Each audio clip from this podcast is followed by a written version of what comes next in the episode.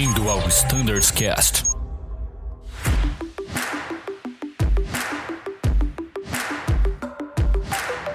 Fala pessoal que nos escuta no Standards Cast, sejam bem-vindos a mais um episódio.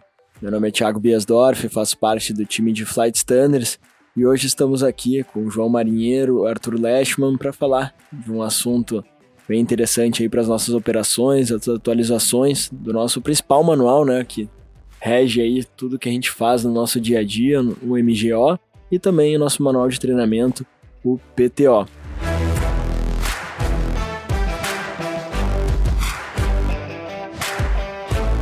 Como é que vai, Marinheiro? Tudo bem? Fala, Thiago. Fala, Arthur. Maravilha. Vamos falar um pouquinho dos, das novas revisões dos manuais e vamos explicar o porquê dessas revisões, na verdade. Maravilha. E aí, Arthur? Tudo tranquilo contigo? Seja bem-vindo. Olá, pessoal. Tudo certo? Obrigado por mais um convite aqui no Standards Cast. Vamos ver o que mudou no MGO, então.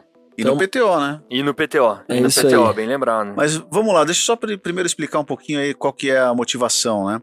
É, essas duas revisões, tanto do PTO, que é o PTO 26 e o MGO 19, MGO Azul 19 e o ANAC 4.0, a intenção foi incorporação de revisões temporárias e também adequações para o IOSA, né? É, o IOSA, na verdade, as ISARPs, né, os itens que os requisitos, a gente, eles mudam sempre, sempre tem itens novos ou eles são adequados. Então, toda auditoria IOSA que a gente vai passar, antes a gente faz uma auditoria interna, a gente adequa né, as novas as modificações e aí a gente aplica nos manuais, a gente atualiza, etc. Então, assim, basicamente, esse PTO 26 e o MGO 19 são IOSA. Tem muitos outros assuntos e outras reestruturações grandes que a gente está trabalhando, tanto no MGO quanto no PTO, que vão ficar para as próximas revisões, que é o MGO, o MGO 20 e o PTO 27. Então, basicamente, isso aqui. Essas revisões incorporaram revisões temporárias e atendem adequações por conta do IOSA. Aí a gente vai detalhar um pouquinho aí do que a gente mexeu. Maravilha, então. Bom, então vamos começar pela ordem de capítulos. O que vocês acham? Vamos começar aí abordando capítulo 1, o que, que a gente tem de significativo, em seguida capítulo 3, 6 também temos mudanças e, e assim por diante. Então vamos começar pelo MGO. Arthur, se quiser Vamos lá. começar, vamos lá. Vamos lá. Bom, o capítulo 1 não teve grandes mudanças eh, significativas de processo. Eh, ao longo do capítulo, o pessoal vai observar que sim, tem bastante barra lateral, né, marcando em revisão. Mas por quê? Eh, como tem muita descrição de cargo nesse capítulo, a gente teve alguns pequenos ajustes, novos cargos que foram criados não só na estrutura de operações, mas também de comissários, de, de outras áreas né, que, que são cobertos pelo MGO. Então, por causa disso, a gente tem diversas barras laterais.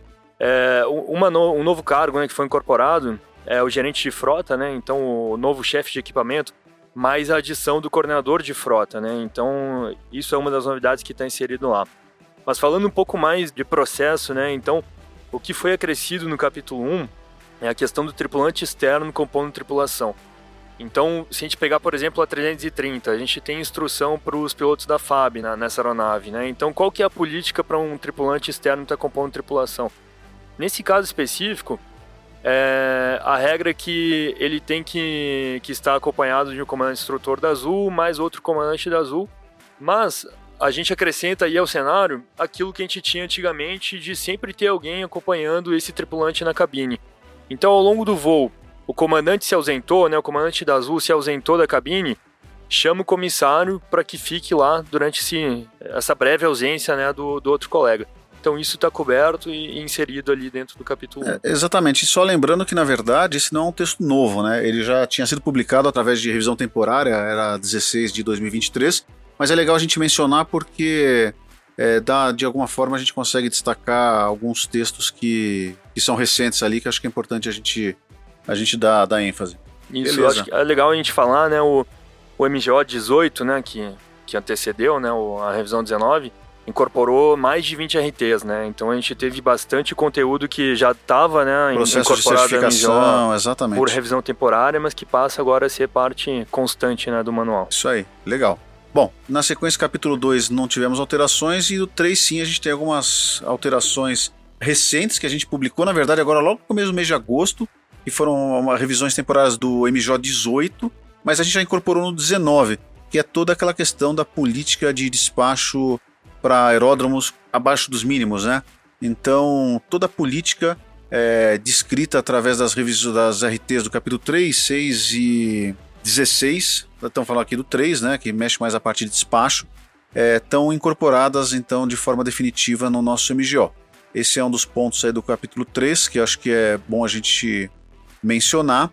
Uh, outro ponto que é importante também em relação a, ao reporte de condição de frenagem, né, que estava mencionado para reportar por AQD, mas a gente deve reportar de forma tática, né, ou seja, lá para a torre, é, se a condição encontrada for diferente daquela que foi reportada. Então esse é um item IOSA, mas é de fato é importante para a operação, né? Então sempre que estiver operando ali, a aeronave se comportou diferente do que foi reportado, a gente tem que informar o órgão de controle. É, jogando jogando para um cenário um pouco mais prático aí, né? Então, basicamente, uma aeronave que operou com pista molhada, reportou que as condições de frenagem eram condição 5, né? Wet, né? Então a frenagem normal e aí a gente vem como próxima aeronave, pousa e vê que na verdade não está uma condição 5, está uma condição 4, né? Teve uma degradação.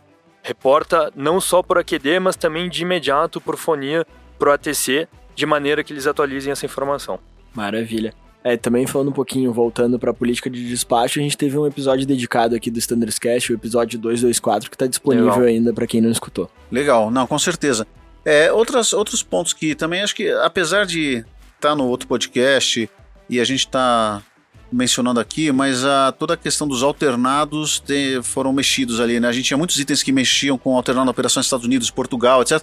Acabou, agora é uma tabela só, né? Que tem os acréscimos, os incrementos que devem ser feitos lá no despacho, que estão lá no capítulo 3. E uma coisa que também saiu, que mexe com o pessoal do 30, né? É a questão do despacho com grandes, de grande extensão da água, né? porque hoje esse despacho dessa forma que está sendo feito é a mesma coisa que se fazia no grande, na grande extensão da água, né? Então, acho que esses são os pontos aí. O capítulo 3 também ainda tem mais uma, mais uma incorporação de RT, que é a questão do RRSM, né?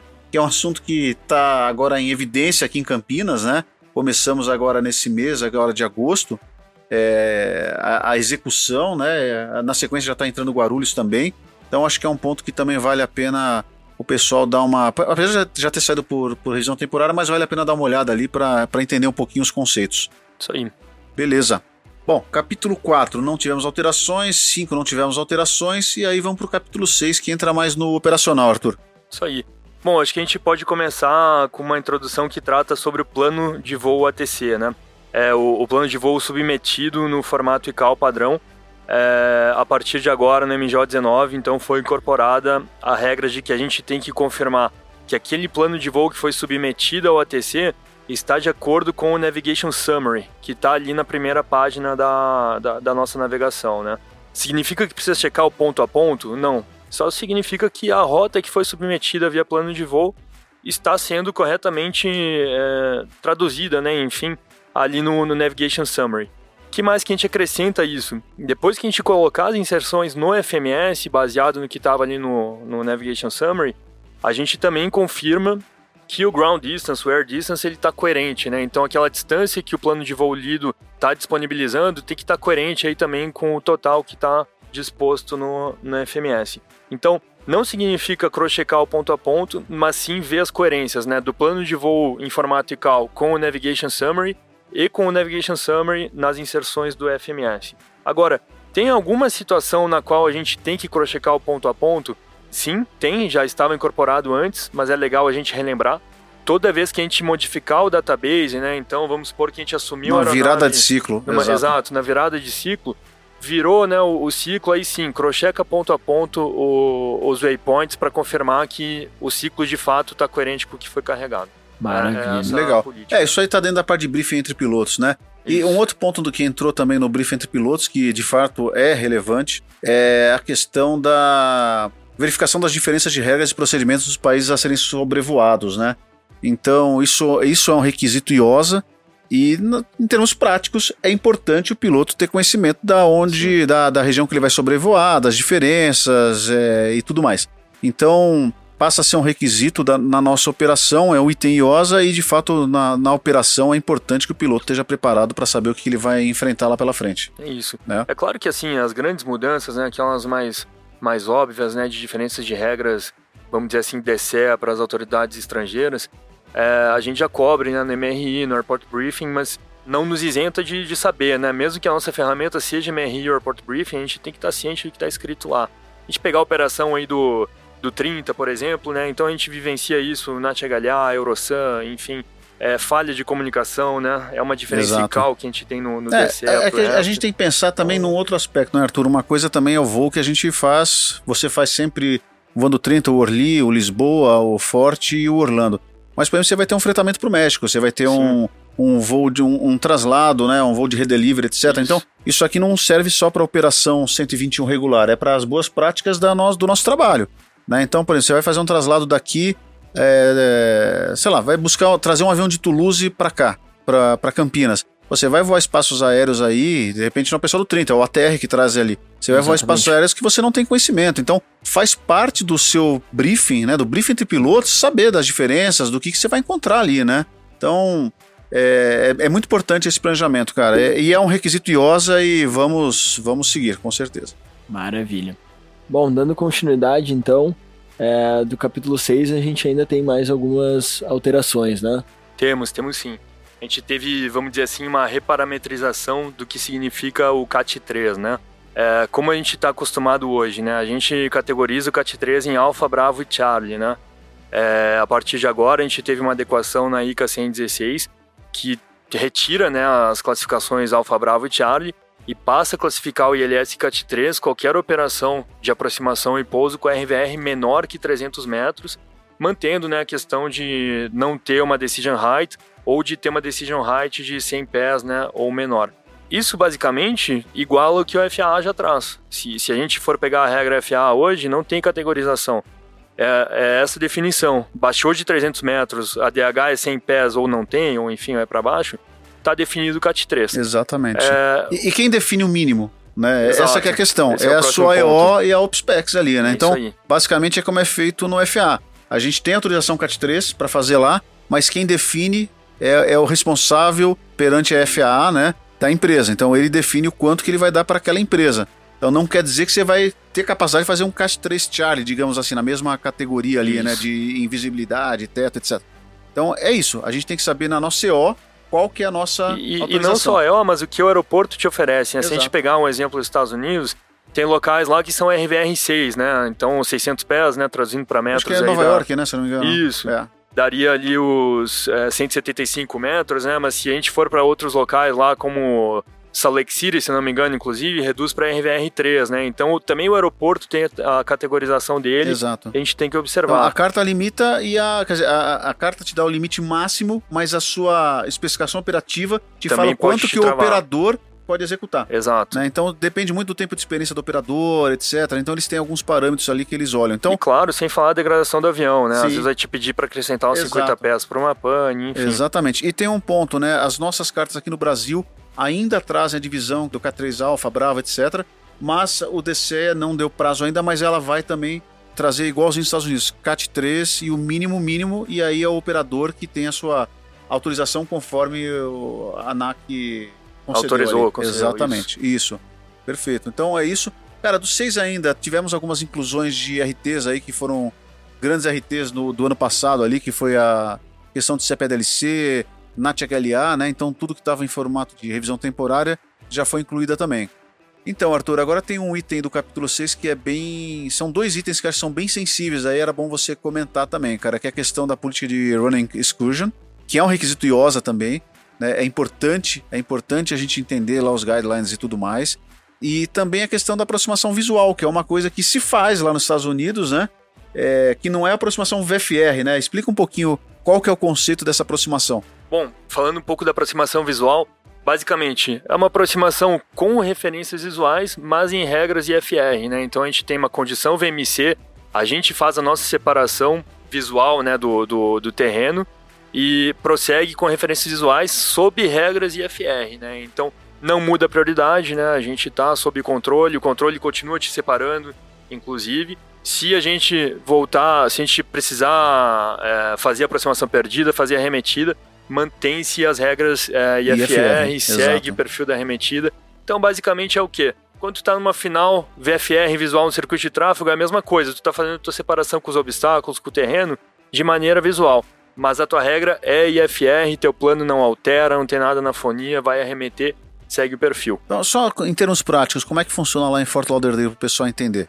Bom, nos Estados Unidos a gente tem, na verdade, uma, uma categorização que chama Contact Approach, né? Então eles definem esse, esse, essa aproximação visual como aproximação de contato, né? Então, é, uma vez que tu esteja visual com a pista, tu mesmo faz a tua separação e a mesma regra, tá sob FR, tá controlado e se vai arremeter, tu volta pro perfil da arremetida. Perfeito, é isso aí. Maravilha. A questão da Running Exclusion, né, Arthur? Eu acho que é, é importante mencionar também, cara. Sim. Bom, isso é um requisito IOSA, mas ele é bem pertinente né, para as nossas operações. Né? É, então, tem, na verdade, diversas prevenções que a gente pode fazer né, desde o início da preparação para a descida. Basicamente, considerar a condição da pista, o comprimento que ela te oferece, se ela está molhada, se ela está contaminada, se ela está às vezes emborrachada, né? Então é importante a gente ver os notans, né? Notans é, azuis. Tem uma série de boas práticas lá que devem ser observadas, né? Isso. né? Legal. E, e, e, na verdade, enfim, e exercitar isso no teu briefing, né? Conversar com o colega, vou usar esse freio, vou botar reverso máximo, vamos fazer as tais callouts, é, enfim. E não só para uma aproximação, mas também para uma rejeição, né? É, a gente, quando comenta de um RTO, é, as ações também têm que ser objetivas e padronizadas para evitar uma runway excursion em rejeição, né? De, de, de decolagem. E aí foi acrescentado em uma parte guidelines, né? Então, para para que tudo isso seja considerado na tua preparação, no teu briefing, na tua técnica de pilotagem, a maneira como tu vai utilizar os freios.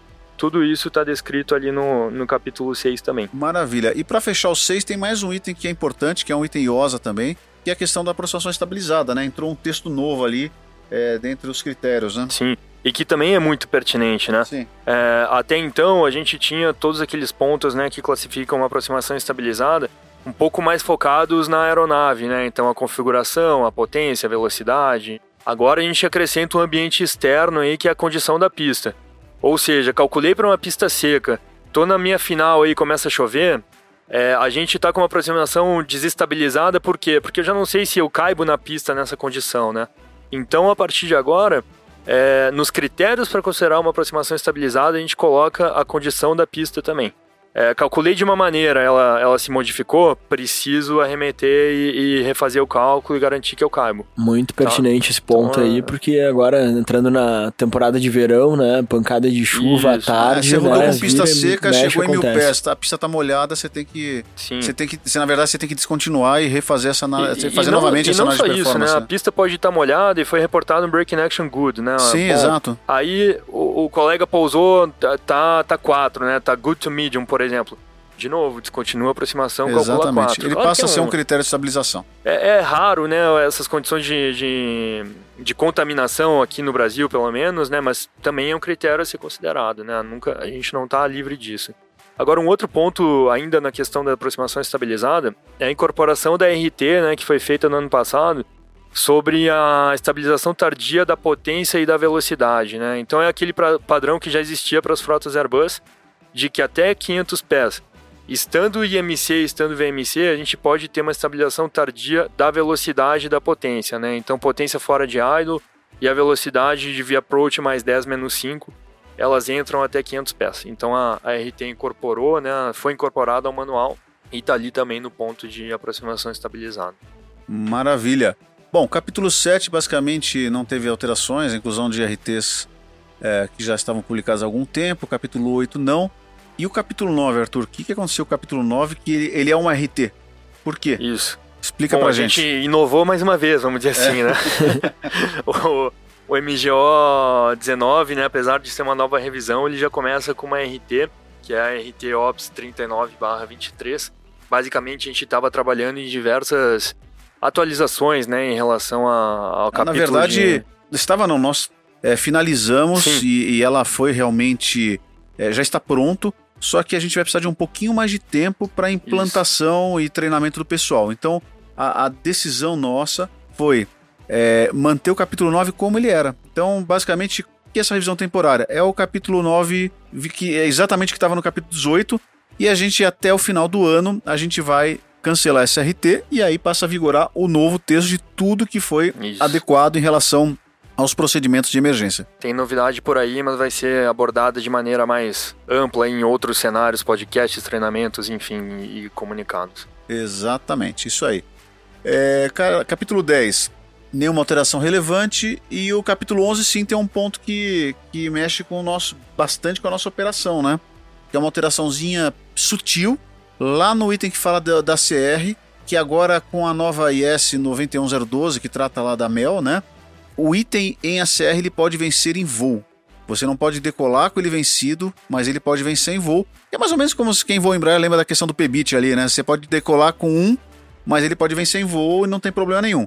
Então é uma decisão estratégica da empresa se vale a pena chegar naquela localidade e aquele item tá vencido. Porque é uma questão de, de logística da própria manutenção uhum. da empresa, né? Então, por exemplo, o avião está saindo de Goiânia com um item que em solo ele tá válido, aí virou a hora, ele passa a estar tá vencido durante o voo. Não tem problema. Chegou em Campinas, eles vão resolver. Antigamente a gente não podia deixar o item vencer, inclusive em voo, tá certo? Então esse é um ponto importante. Agora sim, você decola com ele vigente e ele pode vencer durante o voo. Por exemplo, um voo do 30 ali que você tem 10, 11 horas de voo, lá em Orly, por exemplo, um item que está vencendo, o planejamento pode trabalhar com essa margem adicional dele vencer, o item vencer durante o voo e tratar aqui em Campinas, por exemplo. Agora vamos para as dúvidas, Marina. Vale para o pushback ou vale para decolagem? o avião é despachado após o, voo, o, início do voo, que é na decolagem. Né? Então, decolou. Acabou. Agora, outra coisa: no meio do voo precisa alternar por qualquer motivo. Venceu Pousou, ali. acabou. É, exatamente, que daí aquele item está vencido. Então, assim, é uma decisão muito estratégica da empresa. Tá. Mas é legal que essas mudanças, assim como as do capítulo 3 de despacho, são uh, políticas que eram muito enraizadas aí na nossa cultura e agora a gente tem essa mudança né? Uh, então é, é importante a atenção de todos aí. Né, Exatamente. Né? Que agora mudou a regra, é uma nova regra aí. Né? Legal. Bom, na sequência, capítulo 12 e 13 não tem alterações significativas, agora o capítulo 14, Santos Dumont, sim, tem uma mudança significativa, né? Que é em relação a, primeiro ao requisito de horas, a gente antes tratava como 300 horas, e agora a gente está, o requisito agora passa a ser 200 horas no equipamento e na função. Então vamos dar um exemplo interessante, né? É, digamos que eu voei o Embraer como comandante, X mil horas ali ao longo dos anos, e fui direto para o 30 como comandante. Aí cheguei lá no, no, na, na, idade em que eu não posso mais fazer o voo internacional e eu vou voltar para uma pra aeronave do cl classe 1 ou 2, por exemplo. Se eu voltar para o Embraer, eu já tenho essas 200 horas. Basta fazer o treinamento, simulador, rota e acabou, tá voando. Mas se eu voltar para o 20, eu nunca vou o 20, então eu tenho que cumprir as 200 horas. Então esse é o ponto. É, são 200 horas no equipamento e na função. Não interessa quando você teve, se foi há um ano atrás, 10 ou 15 anos atrás. Você tendo essa experiência, beleza, faz o simulador, rota e acabou. Beleza. Certo? Uma dúvida. Ah. Vamos para as dúvidas novamente. Sim. É, 200 horas no equipamento e na função, ou seja, após o check-in rota, sim, correto? Sim, é. Perguntam muito isso. Exato, exato.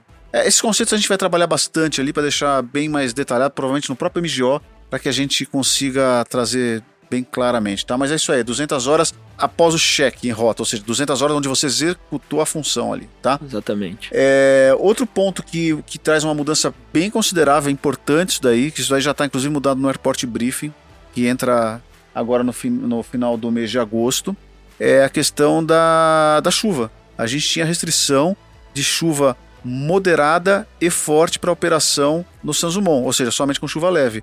Agora só é proibida a operação com chuva forte. Então, chuva leve e chuva moderada, a operação é permitida. Maravilha? Legal. Maravilha. É, bom, capítulo 15 teve algumas reorganizações de Congonhas, mas nenhuma mudança significativa. E aí, o 16 também é, teve aquela. os ajustes que o Arthur já comentou em relação ao CAT 3, né? Porque ele trata especificamente desse tipo de operação. Então, capítulo 16 foi isso. Do capítulo 17 em diante, não tivemos nenhuma alteração. Aí não teve nem inclusão de, de RT e nada mais.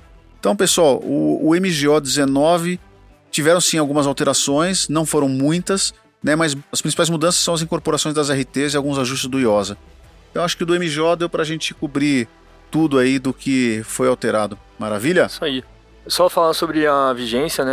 Ah, o, boa. O MGO já está disponível na rede para consulta O PTO também, tá, já, isso que ele está falando já sai para o PTO também. Então, bom, a vigência passa a ser a partir de 7 de setembro de 2023, né? Então, até 6 de setembro, a gente adota as políticas que estavam descritas no 18, virou a chave e 7 de setembro passa a ser 19. Exatamente, os dois estão assim no Vister. Como o PTO 26. Exatamente, os dois estão no Vister, um aí tem a inscrição lá da vigência até tal data e início de a partir de tal data. E, cara, o PTO, vou aproveitar já emendar, é, são poucas alterações. na verdade, existem muitas alterações, que são muitas adequações textuais, é, principalmente na parte de treinamento de solo, tudo para atender ao IOSA, mas a uh, incorporação das RTs que já estavam publicadas. O que a gente tem de, de mais relevante agora, que eu queria dar um, dar um destaque, é em relação às revisões temporárias que a gente estava trabalhando com a ANAC para certificação do RNPR Departure. Então a gente nem sequer publicou as revisões no PTO 25 e já incorporamos o 26. Então todo o treinamento do RNPR Departure que a gente vai passar a ministrar a partir de agora já estão definitivamente incorporados no PTO 26. Temos a questão dos 50. Quer comentar, Arthur, que é, é da sua área? Aí você já, Sim. já aprofunda. E essa aí. notícia é boa. Essa notícia é muito boa. Bom, quando a gente introduziu a 350, uma das regras que foram estabelecidas foram a experiência recente de 60 dias, né? Para quem voa 30 e 50, né? É, então a gente reparametrizou passa a ser 90 dias, mesmo padrão para todos. Então é, foi inclusa tanto no, no, no PTO, né, como no, já está parametrizado também pela escala, todas as, as áreas da empresa envolvidas já estão trabalhando assim.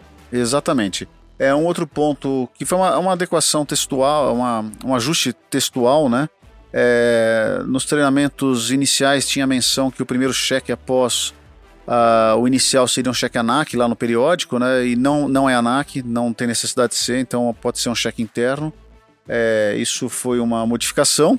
E uma outra modificação é que nos treinamentos de transição, ou seja, os que não são iniciais, foi incorporado o, o currículo de regulamento de tráfego aéreo, que é requisito IOSA.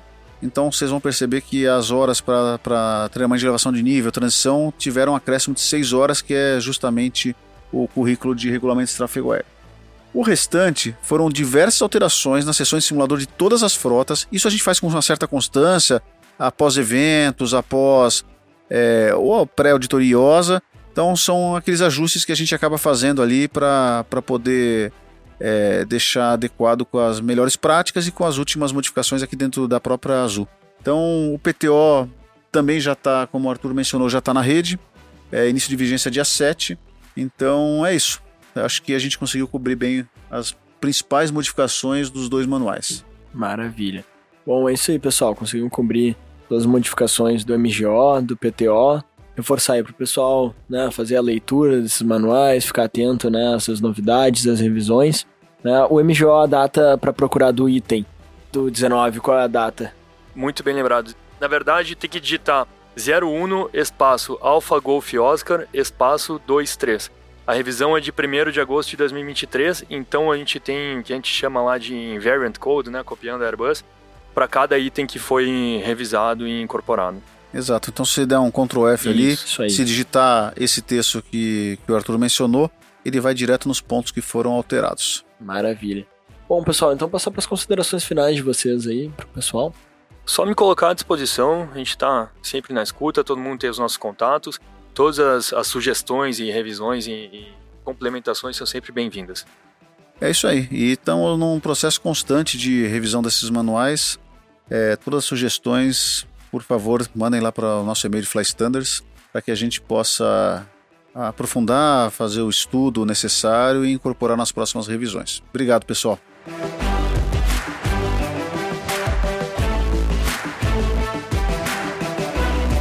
Maravilha, então. Queria agradecer a audiência de todos. O time está sempre à disposição. Dúvidas, sugestões. E pessoal, não deixem de nos escutar.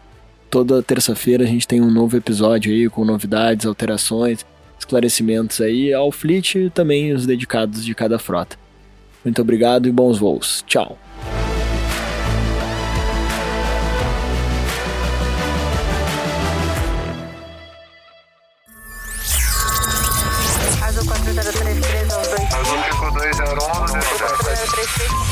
Você ouviu ao Standards Cast.